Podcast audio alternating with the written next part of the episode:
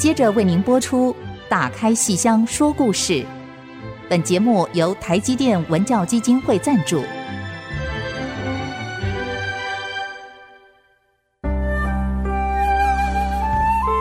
打开戏箱子，看见台上的精彩一刻。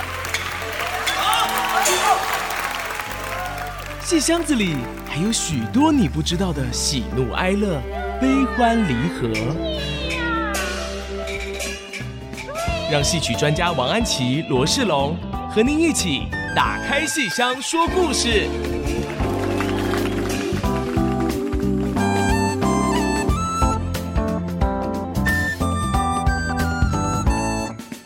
各位亲爱的听众朋友们，大家好，欢迎您再次收听 IC 之音 FM 九七点五，打开戏箱说故事。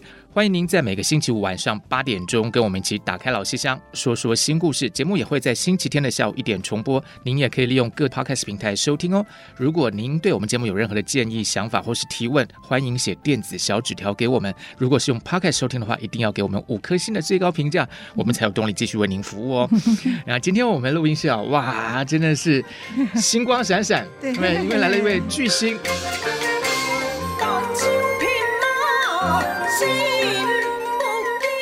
就是我们的石慧君老师，大家欢迎。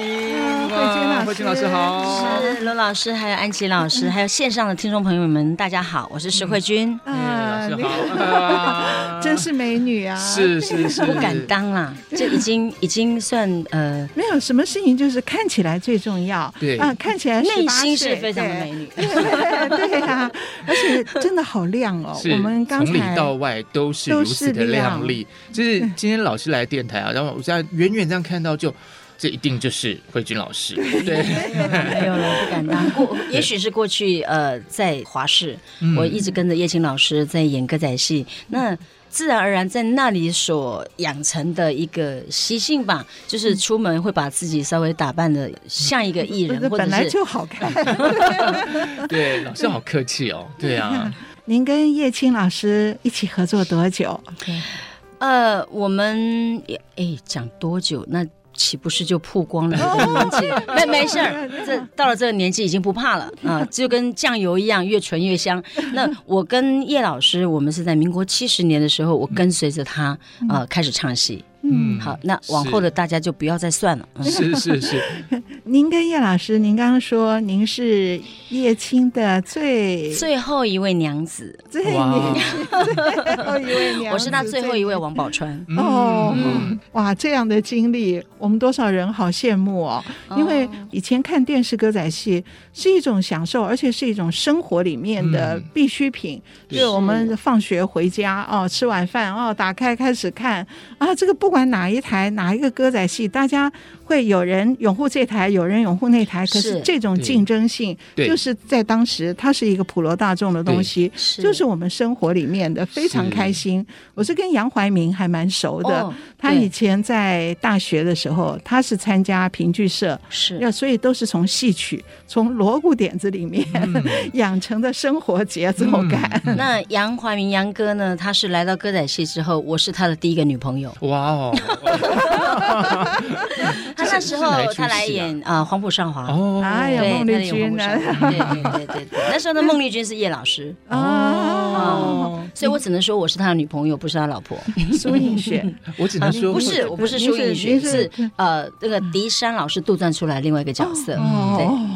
对，您刚刚说的是是戏里的吧？戏，当然 当然当然，老师当然是戏里的。对，我知道。但我觉得有一个隐喻的意思，其实说，其实老师是很多观众朋友们心中梦寐以求的那一个美好的典型。对，嗯，真的真的没有啦，老师你客气了，不是这样子，是因为那时候我们在学戏，因为我们在学戏的初期呢，都是什么都要去尝试，嗯，什么都要去尝试，甚至我也去尝试过，呃，严春敏、感春病的书。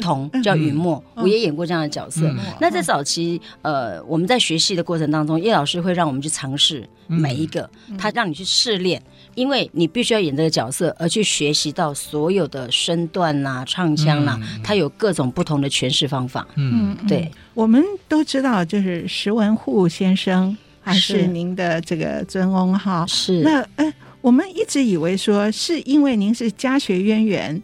所以跟着爸爸就从小看戏。可是是这样吗？呃，从小看戏当然是一定要从小看戏，因为父亲的职业就是这个。然后，呃，因为也好奇什么叫电视公司，对小朋友而言，那是一个非常的遥不可及的一个地方，而且只有在小小的荧幕里面才可以看得到我父亲的作品这样子。那对这样子的事情就会很好奇，但是父亲呢，他却觉得。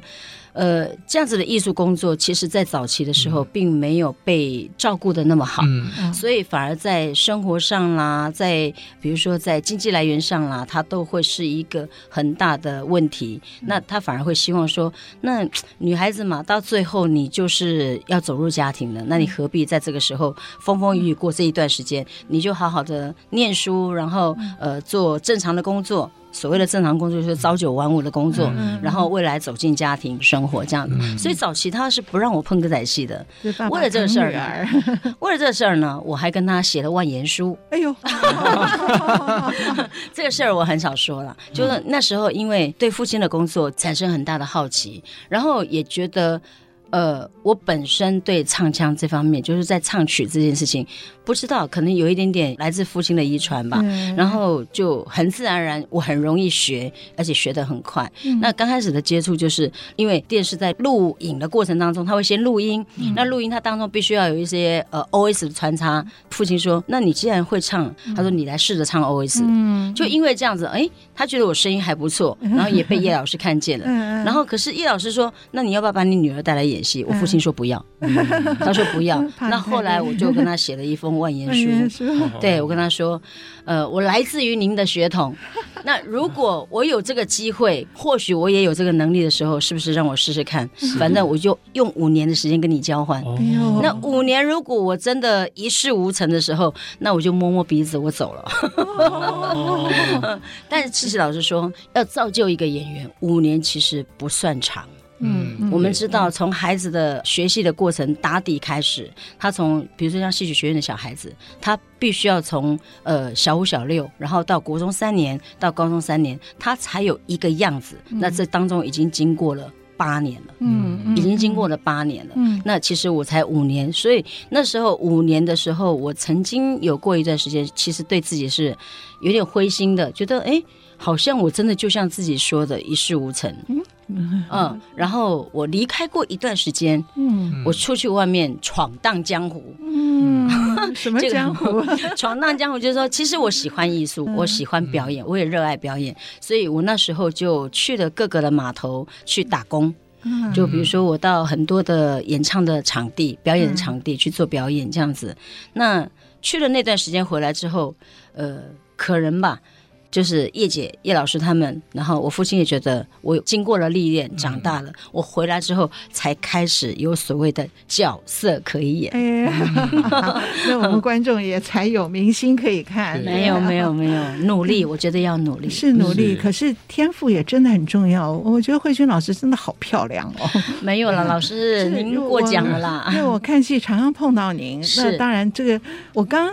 刚才我们是前面一期节目录完，然后一开门见到一位美女在那边，我我一下子有点害怕，不晓得 不晓得要怎么样迎上前去，只好先躲到洗手间。对，老师心中的那种娇羞的少女心就被激发出来，就看明星的那种感觉。我觉得慧君老师好可爱，发型好像都是侧分，对不对？整个我觉得那种娇俏，就跟您整个那个型。那种侧分，我觉得特别可以把脸型、跟嘴角、跟眼角的那种美、那种俏丽展现出来。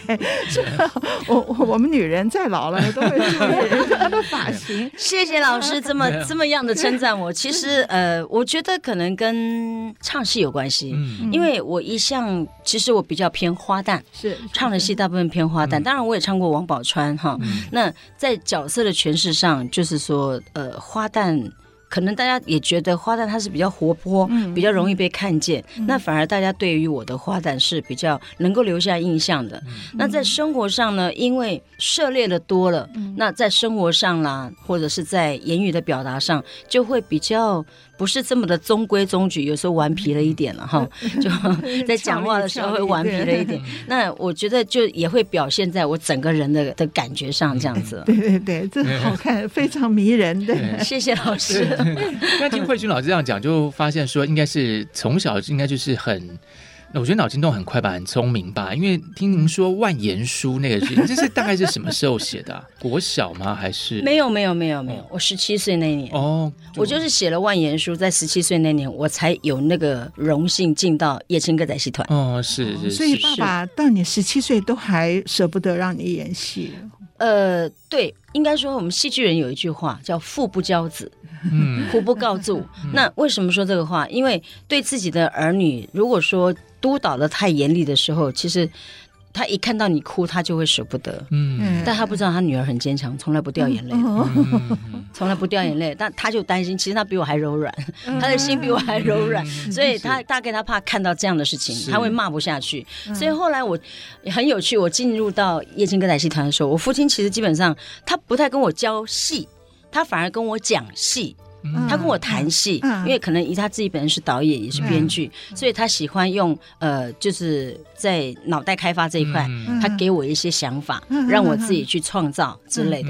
那在身上记忆上的塑造呢，我们早期有位叫呃陈森林老师，啊，那是由他带着我们，他就是拉着大广弦带着我们啊唱腔。那叶老师也是在我们演出的过程当中，在教戏的过程当中，给了我很多的想法跟指导。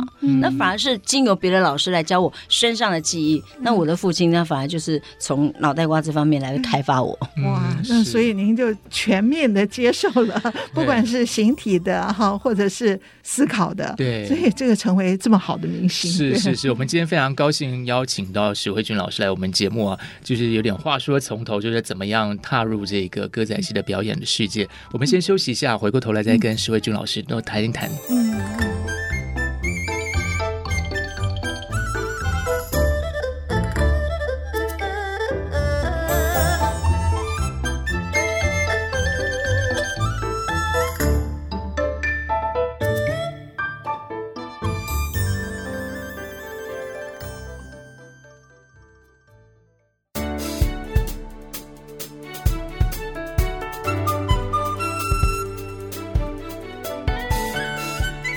休息之后，再度回到《打开西厢说故事》节目。今天是邀请了石慧君老师来到我们节目中哦，我们真是非常非常荣幸啊！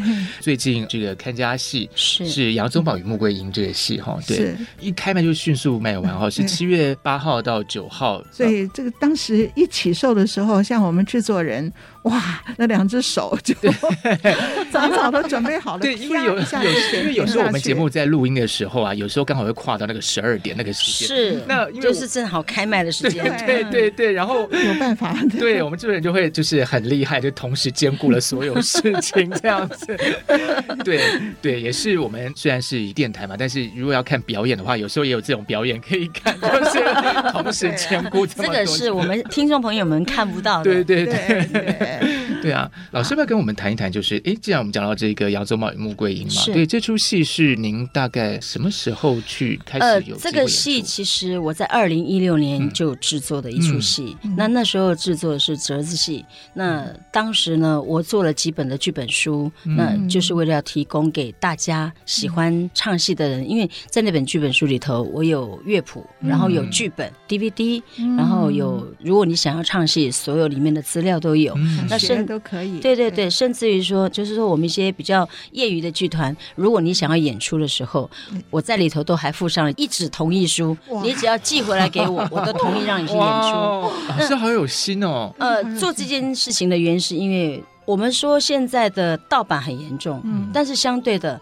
因为盗版也让我们的戏曲，其实老实说，流传的非常的广大。对对对，所以我们又爱又恨，您知道吗？就是说，我们很爱戏剧，那我们也很恨说，这些人把我们的戏，嗯，就这样子就就流出去了。嗯、但是相对流出去的当下，也会让我们的戏曲的音乐也好，嗯、戏剧也好，然后甚至于我们的演员的能见度好像也多了。是，那你就真的对他又爱又恨。那我想，既然这么的不正常的状态。之下，那我们为什么不要创造一条正常的路让大家走？好棒啊！所以，我当然就能力有限了，我就做了这些的折子戏，让大家家，如果你喜欢的时候，你也喜欢这个戏，你看这个戏你也很爱，或者说，比如说戏里面有大鼓，有张梦艺，哈、嗯，那有这些演员，嗯、然后有阿江江品仪哈，然后有王台林，如果你喜欢他们这些年轻辈的哈，那喜欢这些戏的时候，你就买回去，因为有 DVD 可以看，你可以照着学，那当中也有乐谱。嗯，都可以用。那好有心哦。最主要就是，其实就是推广，是是是，希望把戏推出去。因为我我们过去的戏，尤其是老骨子戏，就是呃，这个戏，比如说呃，罗剧团在演。王剧团还在演，然后周剧团还在演，十剧团还在演，大家都演。但大家都演的情况之下，互不会排斥的原因，是因为各有看家本领。对对对对，各有看家本领。你有你的条件，你有你的优势。对，那每个人演出来给观众的感觉感受是不同。哇，世龙这个演员好棒，他的唱腔真是一流，扮相好棒。对，扮相，安琪老师的扮相好棒哦。你看他站出来就是王宝钏的那个韵味儿。比如说每个人有。每个人优点，那因为这样的戏，反而让老古子戏很多人喜欢看，嗯、很多人认识他，很多人了解他。那现在因为现代剧场的关系，再加上版权的问题，就反而。再好看的戏都没人敢演，对，都没人敢演。那 OK，我只能到剧团去看看呃安琪老师的戏，我只能到剧院去看看呃世龙老师的戏。但是要在别的剧团看到，好像不太容易。对，那我我也不能偷录音，那 会会。啊对对对都不行。那这样的情况之下，我反而觉得说是保存了呃这些所谓的版权或者是大家的制作权哈。但是相对的歌仔戏或者是其他的剧种都一样，大家的。这个能见度反而不见了，是是，这那真的是矛盾，真的。然后就你就只能在第四台啦，或者是呃过去的对对对 以前的电视台不断不断重播，一直在重播。然后他有重播，你才有机会看到；他没有重播，那你只能买 DVD 回家慢慢看。那我们知道，舞台上戏剧的表演，它是一个非常活络的一种表演方式。演员今天在舞台上，跟明天在舞台上，他的氛围不会一样的。对。DVD 它是一个自视化的表演，它也录下来就是那个样子。你想要看到这个演员更成功，或者是呃更蜕变的一个演出，你只能到剧场里面去看。嗯，那这个我觉得就被局限住了，被局限住了这样子，所以才做了剧本书，让大家开心的来唱戏。慧娟老师这个想法真的是格局好大哦。没有了，老师微薄之力。哪哪里这这种想法真的，我们以前找资料找的多辛苦啊！想要看谁的演出，可是。是哦，受到版权的限制，是看不到，我就觉得好遗憾，好遗憾呢。可能这辈子就看不到了。可是如果我们随便去盗版、随便弄的话，又觉得不安。所以您这样的主动提供一个。同意书，只要你寄回来就好，那就存心是推广的，是是推广，而而不是保有我自己。我觉得呃，我们去雕塑一个演员的能力，然后创造一个专业演员，其实他需要很多的时间去去堆叠它。对对。但是我们把演员这么棒的塑造了出来之后，观众在哪里？是啊，是啊。其实我比较在乎的是，我们有这么好的演员，这么好的剧场，这么好的制作团队。那如果观众不多的时候，或者是他不懂得欣赏你的时候，嗯、其实这是一件呃，嗯、我觉得危机耶，危机是可惜的事情。对，对，我也很怕观众太严肃，就是我要来看戏之前就想着我今天会得到什么样的启发，得到什么样的启示，嗯、然后呃七点半要稳定的坐在那个地方，然后一边看一边做笔记。其实我也蛮怕这个样的。对 我觉得我们从小在电视上这样看。哦，一边吃饭一边看电视歌仔戏，嗯、那真的是生活里面好像就喝着饭，喝着我们的这个整个的血肉，它对就进入我们的灵魂里面去了。是是是，对啊，它不一定里面戏里面不一定要讲什么太深刻的大道理。嗯、哦，就是演员我们看着开心，嗯、然后他演的好，我就整个就就开心起来了，那我就喜欢戏了。是是，是老师你讲的这样，我真的深有所感的，因为小时候，但是我歌仔戏不是很懂，但是因为长辈就是家大人会看，就是有时候我们就跟着看一下。那等到老师您刚才讲，就是说什么那个七点半开始什么做笔记。老师，我跟您说，其实我们那时候念书的时候，念现代戏剧嘛。那其实还没有到七点半哦，那个一坐进去要开始看那个舞台，就要开始画那个舞台，然后 长什么样子，你要做笔记，所以是大概七点多就开始在写那个东西了。就是看戏就是上课，对对对，你要画说人家舞台怎么弄，然后大概怎么弄一下，要学一下这样子。那当然是一种专业，如果不是真的很爱看戏的话，应该会觉得很痛苦吧？因为就像老师说的，早期我们是六点三十分，六点半我们就。端着饭，然后就在电视前面，优雷花瓜你来的时候，或者是雅青的瓜你来的时候，大家就看着戏，哇，开心的，一边笑一边吃饭。对啊，那那种很轻松的感觉，现在看戏好像少了这个氛围。对，以前比较像哎，杨丽花、柳青、叶青，是哪个好看？对，大家吵一吵，哎，更开心。蛮好的。对呀，我觉得除了电视上之外，像后来像贺怡老师的课，他带我们去那个做田野嘛，然后我觉得那时候我真的是彻底的。就解脱了某些东西，因为在外面在那个看外台戏，那感觉就是更自在，就是完全融入、完全投入在他们的那个里头。而且外台戏的剧本除了小公演、大公演之外，他们基本上在外台的演出都是演员自己自由发挥的，很即兴的，包括连唱腔都是。所以他很多都会纳入所谓的现代用语，或者是生活用语，他不见得这么的格式化的去讲，一定要讲文言文，或一定要。讲某些俚语这样子，嗯，哦，所以看戏应该就是开心。是。我，我们现在看戏都是来求大道理，哇，这个有点太累了。嗯、开心，所以讲到开心，我就一直记得慧君老师的《小春草》啊，老师闯堂就绪，对，那个是歌仔戏，歌仔戏，它叫闯堂就绪，源自于京剧了。嗯嗯，早期的时候，最早是一个福建的普仙戏，普仙戏，普仙戏，然后京剧把它又做出另外一个样子，是，然后各剧种都有，就开始慢慢的去渗透它，对对，高讲。戏也有，潮州戏也有，广东戏也有，我觉得都好好看哦。是，那慧君老师那个其实是我的教材之一啊。老师，您这样说，我真的很汗颜，不敢当。因为 那其实，呃，我早期接触的是电视歌仔戏，那电视歌仔戏的表演方式跟舞台截然不同。不一样，对。嗯，早期我们电视歌仔戏是在录音室录音，嗯，包括所有的音乐、所有的唱腔都是经过录音室之后，那可能他们有在呃稍微。阿练级过，他们修剪过，嗯、然后让声音更美，这样子。嗯、然后，比如说像我们现在坐在，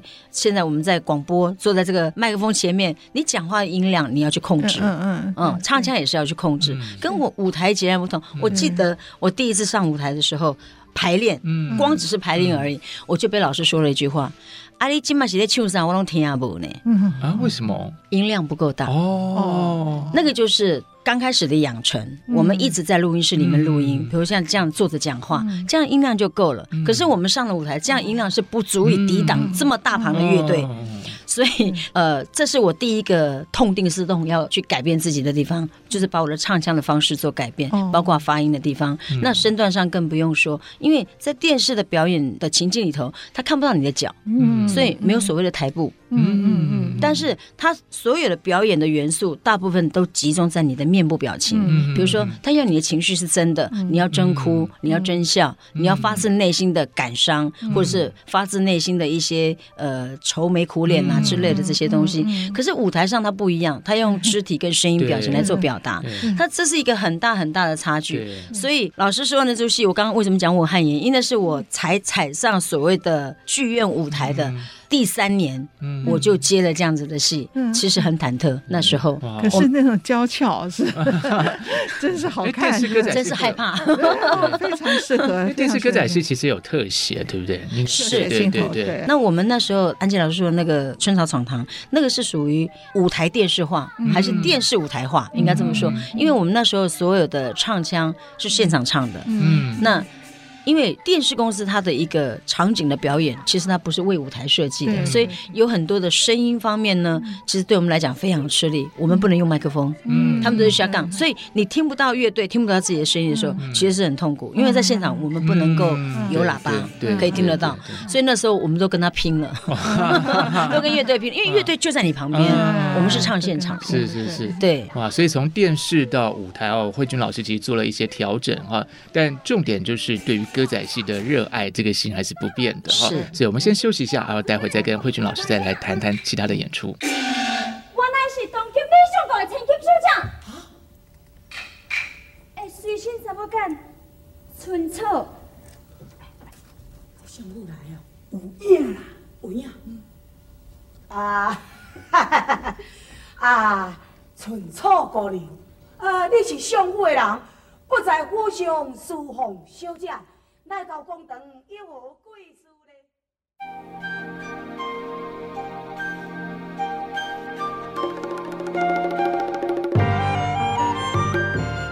欢迎大家继续收听《打开戏箱说故事》啊！刚才谈到，就慧君老师在七月份会有一出这个对看家戏，就是《杨宗保与穆桂英》哈。是这出戏，老师要不要跟我们谈一谈呢？呃，大家都知道杨家这样的戏，其实它里头有很多的杜撰的成分哈。嗯、我们也都知道，呃，在历史上好像有杨文广，没有杨宗保这号人物。嗯、但是不知道为什么，就从我们过去的戏曲里面，嗯、就慢慢的杨宗保跟穆桂英他们就合在一起，嗯、为了要去破天门阵。嗯、那我这次呢，呃，用了这个戏，是因为我自己本身很喜欢老戏，嗯，我很喜欢传统戏。那这个传统戏里头，我们可以老戏新做，嗯，比如说我们把现代人的思维放到、嗯、放到古代人。人的身上，那在戏剧上的节奏，我们把它拉紧了，嗯，好，我们就不要让它再像以前的老传统戏，就是我们希望可以让更多不懂的戏的人，或者是觉得戏到底是什么的人，啊，走进剧场看，哎，让他觉得有趣味，嗯，我觉得这个是一个很重要的事情。那以杨宗保与穆桂英来说，其实他有另外一个名字叫欢喜小冤家，那我把他们界定于在十六七岁，十六七岁第一次谈恋爱的感觉，哦，对，那其实它是一个很大的家庭剧啦。应该这么说，谈恋爱因为没有经过父母的同意，所以呢，爸爸生气了。嗯。嗯，那爸爸生气的一气之下呢，就想要把这个杨宗保赶走，要把他赶出去。可是这个媳妇不愿意啊，他说：“你把他赶走了，我就不帮你破天门阵，怎么样？” 对，就是很有趣的这样一个故事的结构。嗯，那这次呢，在这出戏里头，我带了新生代的演员，我希望让孩子的能见度更多更广，所以我演的佘太君，我就舍弃掉过去我自己花旦的角色，我来演佘太君，然后带了我们新生代的林志玲、郑云倩。然后是。还有我们在二零一八金曲奖新秀古一范，然后呢，他来演杨延昭，然后我们带着这群孩子一起往前跑。哦哦，大古当年得了新秀，后来得了第二年他就得了 对演员奖，是是，而且他连续两年，我觉得他超旺的，对对对对。啊，所以他前不久还才演了那个《凤凰变》里的郑经，对，然后之前还演郑成功，演国姓之贵，国姓之贵，对对对对，哇，那个戏好厉害，而且连着 就是中间没有差两个礼拜，他就真的很厉害，郑家的就演全了，是是是是是，对，然后他。的这个钟馗是得到新秀的，是新秀奖。对。哦，那这次他演杨宗保，演杨延昭。哦，他演杨延昭，对，辕门斩子的重头戏。对。啊，年轻的这个几位演宗保跟桂英。啊，您是。佘太君，是。延昭的妈，好，对，宗保的妈亲。那啊，因为喜欢传统戏了，所以我觉得把传统戏再介绍给大家，因为就像刚刚呃老师说的，好像现在年轻人。对于这些老骨子戏，那条脐带线已经断掉了，没了，所以我们希望是不是可以再把它拉起来？对呀，对，传统戏真的好看，是是是，它会流传，一定有它的道理，而且有些人性那些共通的那些还是在，对对啊，欢喜小冤家是，而且这穆桂英这本来就很有现代女性的这样的一种思维，而且是一个就是很有自己想法的，做自己敢做自己的一个女生，对啊，所以选这出传统戏，其实在这个剧情跟思想上。不需要去做大变动，只要把节奏把它弄紧凑就好了。是，所以传统戏有的时候就是以前农业时代嘛，它就慢慢演，慢慢演，所以比较拖沓。现在只要把它节奏拉紧，那现代的思想性的部分，在有一些戏里面很难改变。可是穆桂英这个戏，她天生的，就是她就是一个一个女性，对，跟现在很活泼的一个女性，对。然后用用欢喜小冤家这个非常有趣。是，那我一系列做的大部分都是一些呃比较传统的戏，比如说我也做了《红线传情》，也就是《西厢记》。是。好，然后老师刚刚说的，我也演过春草，然后演王宝钏。对于这些戏，我都很爱。嗯，在《西厢记》里面，老师是演红娘。对，我就是演红娘嗯。对，然后在白。蛇传》里面我也演过白蛇，我也演过青蛇，嗯，都像，对，演什么像什么，没有了，没有，唱什么都好听。演员最开心的一件事情就是可以去诠释不一样的角色，然后赋予他不同的生命。那虽然我本身是呃唱花旦，但是我觉得花旦跟花旦之间，比如说呃春草，嗯，跟红娘，还有我们知道的《陈三五娘》里面的义春，其实三个都是花旦，但是因为他们的生养背景不同，那造就了个性，其实也会有些微的不一样，他也会有些微的不一样。所以我觉得演员最开心的是，我能够找出这当中的不一样，然后给他一个不同的感觉。是，哎，那老师，我觉得听您这样讲，您在生活中应该也是蛮善于观察人的一个。哦，我觉得这个是当演员必要的功课，因为很多事情不见得我会亲身经历。是。哦，那比如说，呃。年纪，我演佘太君，我还没到那么老，我如何来演佘太君？嗯嗯、那这当中除了我们有其他的前辈可以看之外，嗯、再来就是我们在生活上观察老人的行为，嗯，然后老人还有那种。呃，温吞的老人，嗯、然后急性子的老人。那佘太君到底是属于一个什么样的老人？她是一个智慧的老女人，嗯、对，她才能够带起这个天波府这么一大家子。那她的胆识当然不在话下。对，对，她能够面对所有的强权潘仁美他们，她完全不惧于颜色。我觉得这样子的一个挑战，其实还蛮，我还蛮兴奋的，就是 要去诠释这样一个角色。对嗯，对。但老师以前应该是演穆桂英嘛？我没有演过穆。桂英哎，我演，对，我演杨八妹。哦，但是因为我们电视它比较不会在形体上有太多的，因为电视半个小时的歌仔戏，它只演二十一分钟，嗯，广告。还要扣掉那个呃片头片尾，然后其实真正你今天看到戏只有十九分钟，哇，那十九分钟。光是唱一首西皮，或者是我们唱一首大调就没了，嗯、就没了。还有那些身段戏怎么办？所以很多唱腔它就被截掉了。嗯、所以被截掉之后，当然在武戏的呈现，它也只能够蜻蜓点水。嗯、那还好是蜻蜓点水，因为我都要共轨，我不是帕卡森呢，所以我还可以糊弄一下。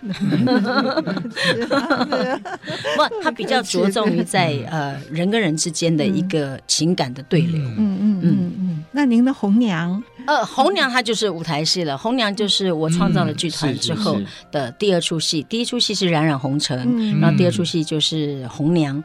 那我自己本身一直以来都是唱花旦的，所以我觉得，嗯，在舞台上除了春草之外呢，然后我觉得来试试看红娘这样子。那在剧本当然，呃，我也参考了很多不同的剧种的剧本，然后我想就创造了一个属于歌仔戏的红娘。嗯，您觉得它的特色是什么？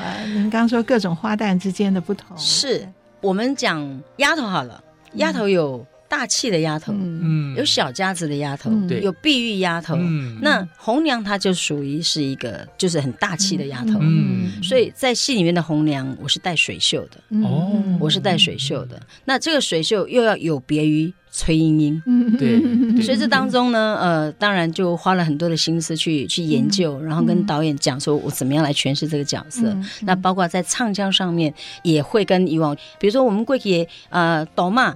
够够，扛车一车扛，它就是一个比较知识化的一种唱法。嗯、那在我的红娘里头，我就是请老师重新再编写过。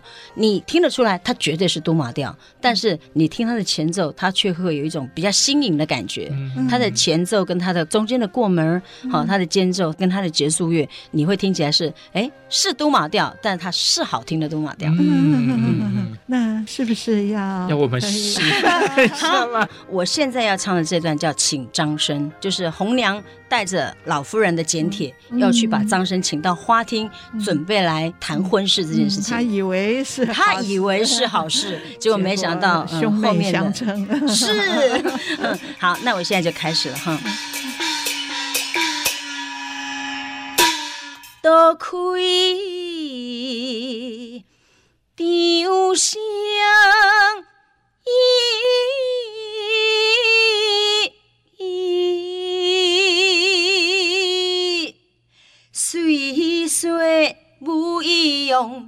是书生，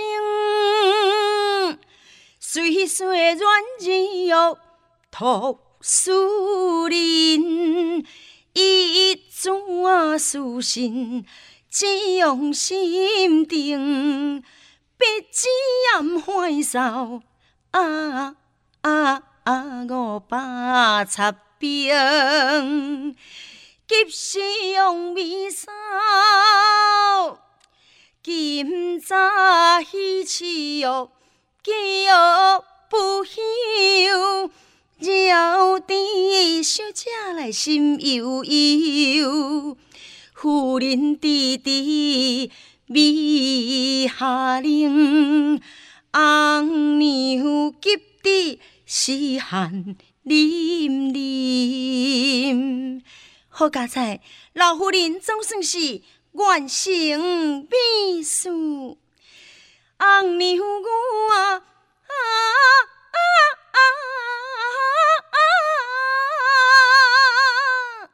愿将愿诺，世上行，结义连波不敢停。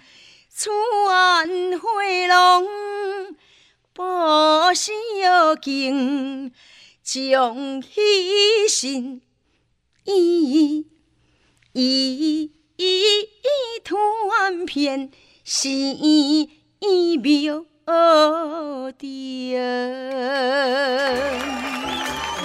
好，谢谢慧君老师，余音绕梁哎，一边唱一边做身段，是是是，轻移莲步的时候，哦，虽然是坐在这里，我们觉得他的全身已经完全感觉都出来了，完全被吸引了，那个眼神，那个表情，是是是，这我们这个听众看不到，可是完全从声音里是可以想象的。是是是，今天节目含金量好高哦，真的，谢谢谢谢。我们现在都已经要听到陶醉到不能自己了，所以我们必须要稍微进广告休息一下哦，等会我们再回来。谢谢，好，谢谢慧君老师，谢谢谢谢。哇，那眼神好美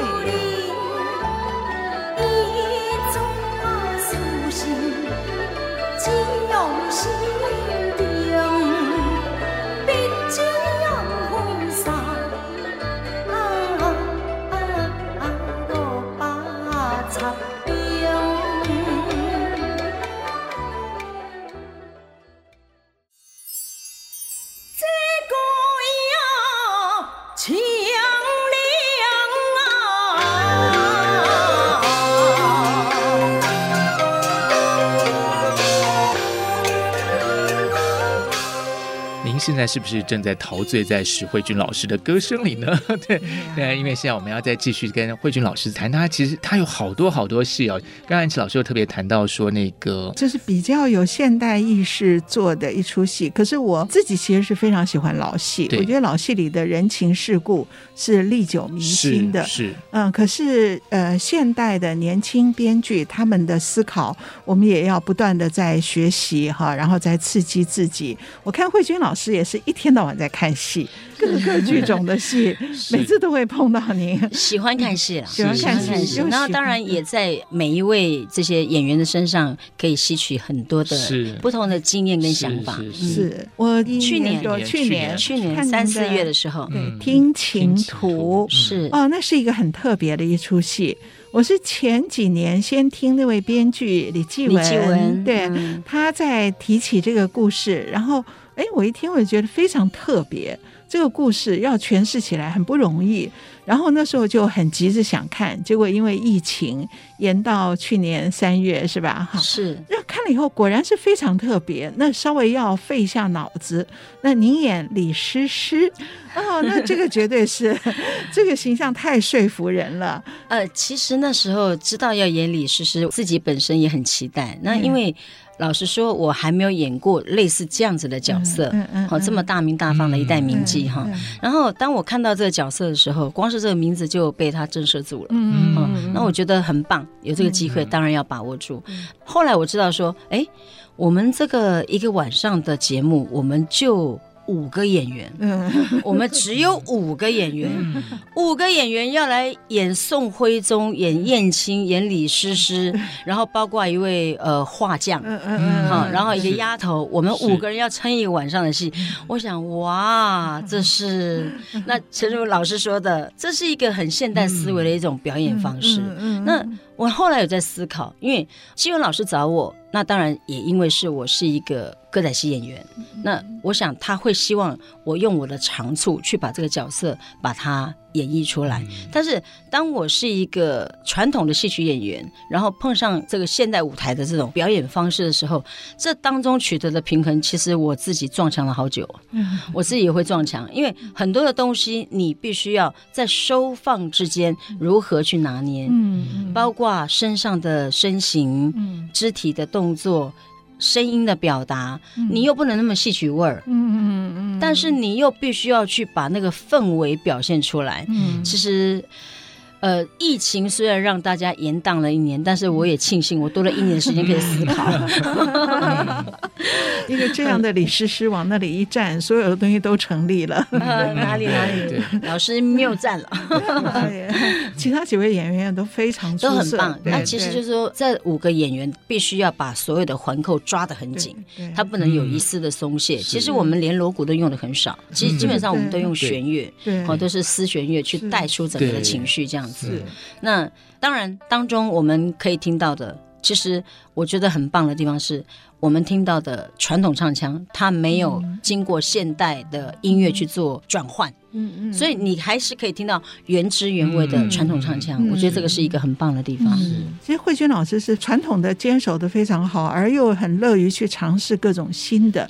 所以您曾经跟温宇航、温老师、昆曲老师是温宇航。做过游园，对，这个是游园惊梦，所以这个您当时怎么会这样想？呃，应该说是我在我自己身处于歌仔戏的这个环境里头，它一直是一个比较，就是说跟观众是比较接近的一种剧种，嗯，嗯，然后包括他的言行啊，他的各方面啊，其实他说的文言文，他跟观众的距离还不是那么的远，嗯、那。当然，呃，《游园惊梦》这出戏呢，我相信所有的剧种，尤其是歌仔戏，会觉得它就是一个挂在天上的一颗星星。我很想去摘摘看，我是存着这样的一个想法了哈。我想也把歌仔戏做一个不同领域的带领走法，然后让歌仔戏它有另外一种的美感。那所以我就跨领域的请来了温宇航老师，希望帮我带出一个不同的歌仔戏的曲风跟身上的那个诠释。嗯，真的。想法好多，好那个人新颖哦，就就就是做吧，是因为不做都不知道结果会是什么。就我觉得今天听慧君老师就讲说他以前年纪比较小的时候的一些想法，一直到现在，我觉得一直在创新呢，就一直有些新的想法抛出来，然后包括说像像签什么同意书啊，或者我觉得怎么想得到？老师您是每天是怎么样去脑力激荡想到这些？所以听起来我会觉得就是慧君老师，以我自己的这么近距离这样听到，感觉我觉得又是一个会想到这些。很现实层面的事情，就很务实的一个人，可是同时又是一个非常有梦想、非常有理想的一个，会想去摘星嘛？刚才您的形容词，我觉得真的很巧妙的融合在一起。我真的只能说，我看到一个风范在我眼前，真的真的不敢当。其实应该说，我就是跟安琪老师一样，我们很爱戏，是超爱戏的。那爱戏，你会愿意为他多想多做。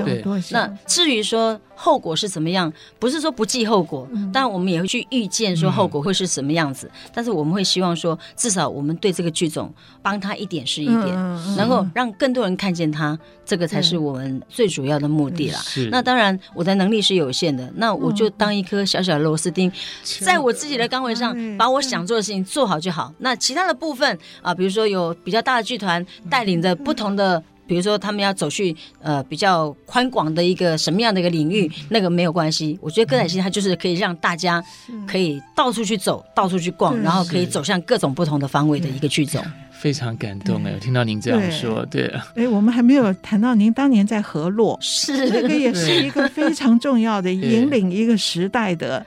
哦，这样的一个重要的经验，呃，我很荣幸能够参与在那个时代，嗯，嗯，那个改变非常大，不仅是对歌仔戏本身，而是我觉得九零年代整个台湾的那种文化，是。啊，剧场的文化，哎，都从那边都有一个新的开展。所以慧君老师真的是从电视歌仔戏到每一步，嗯、通通都是在引领这个时代。那个时候确实是因为歌仔戏从电视走上舞台，正好是一个开始要跨上舞台的时候。嗯、那那时候我们讲究了一个口号叫“精致歌仔戏”，嗯、我们是真的精致，因为我们去芜存菁，把一些过去传统的、嗯、呃不必要的啦、比较赘述的一些东西，我们都把它去掉。嗯、然后在节奏上呢，我们把它抓紧了。嗯、所以在戏剧上其实已经有进入了。老实说，那时候已经有有一点现代剧场的感觉，嗯、但是我们抓住了传统，统我们并没有让传统跑掉。是但是相对的，我们在其他东西，我们让它更丰富。比如说在唱腔，过去只有紧快。慢，但是。后来我们让歌仔戏更丰富的就是我们加入了所谓的散板、摇板这些东西都进来了，然后紧打慢唱这些东西都进来，然后让整个的戏的节奏更丰富。而且那些剧本都好强哦，就是都是得奖级的这种作品，所以是。那时候真的是开风气啊。对，可是您的传统的根基一直守得非常好，所以这次的看家戏。您在里面不唱穆桂英，唱佘太君。是穆桂英呢，这个体力活我们就交给年轻的小朋友去了。佘太君不好演，对，也是体力活哎，其实啊，对分量，而而且您还这么漂亮，您这么年 轻，所以我很怕没有说服力。我还跟我们的那个摄影师说，请你事后再帮我，人家在修图，不是，我是希望请你帮我多做几条皱纹，怕没有说服。不过佘太君也很可能很老了，还是很美。对啊，谢谢。那么这次在佘太君里头呢，我加了一段戏，这是我自己写出来的一段戏。因为我们知道在杨家将里面有建母，有四郎探母。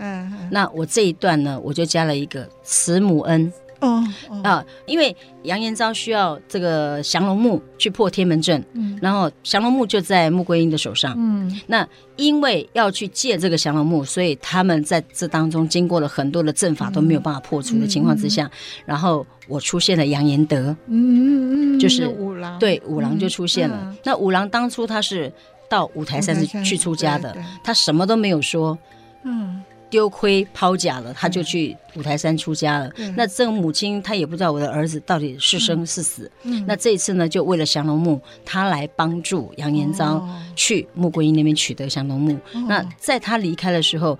在这戏里头，我让这出戏里面有了兄弟之情，哦，然后也有了母子之情，哦、可是又要分别了，对，要分别，帮助，回来帮助。但是杨延昭就跟他说了一句话：“母亲已经来到了三关口，难道你连看他都不想看吗？”哦，好感人啊！是我听到就很感人。然后他就回答他一句说：“我已经出家了，嗯，你就以后的事情，对母亲的孝顺由你来代替我，嗯、你就不要告诉妈妈我有回来。”其实他本来是想走，但是母子之情他是割舍不下的。果然最后他还是到了后堂去见母亲。了哦他去看母亲的时候，母亲看到他本来是很开心，非常开心。结果了解他的来意之后，才知道说原来他是来拜谢母恩。他来拜谢母恩，要回转到五台山去。对，所以好感人哦。这段戏是这段戏是我单独写出来，我加出来的东西。哦，好棒哦！那我想在这么谈恋爱的戏里头啦，然后这个亲子的戏里头啦，我再加上这一段比较感性的东西。嗯，那么刚刚唱完了花旦，我现在就转换心情，我来唱一段佘太君的唱腔，他也是都马调。嗯，啊，他也是都马调。古龙啊，有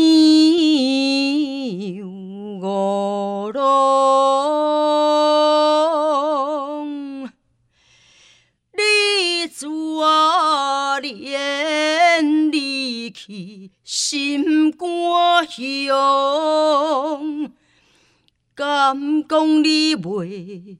一里湖水在龙龙山，卡比你梦，敢讲你梦里有一件的杨家将你弄，敢讲你也梦怀。孤寡娘亲，一生。是变化如松，花如松。哎，好好，哇，我觉得这段好棒哦，哇，好意犹未尽，而且就就会想哭哎。对，老师，真的，真的，真的，真的。对，就是情节放在这个地方，然后这样一段唱进去，好深刻。欢喜小冤家里面又加进。对。这个好棒哦，真的好棒哦，真的是。哎呀，慧娟老师好了不起 哦！哪里没有没有没有没有？这个是七月八号九号要演出的这个穆桂英跟杨宗保，是可惜票已对票已经卖完了，只好期待以后还有机会看到，看有没有一两张有谁临时不能来试出的？是是。哎呀，真的是好好精彩哦！是，真的，我觉得这样感觉就是，若不是对戏曲的爱比天还高，怎么会想到要去？摘那些星星哈，老师的那些愿望跟理念，若不是对戏曲的爱比海还深，怎么会去做那么多？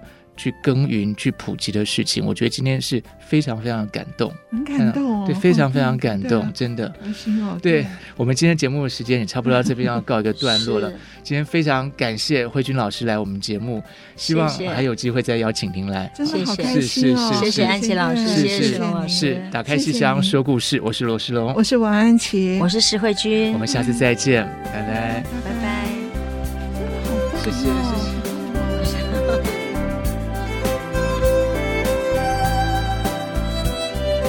本节目由台积电文教基金会赞助播出。台积电文教基金会深耕文化经典，引动艺术风潮，与您共筑美善社会。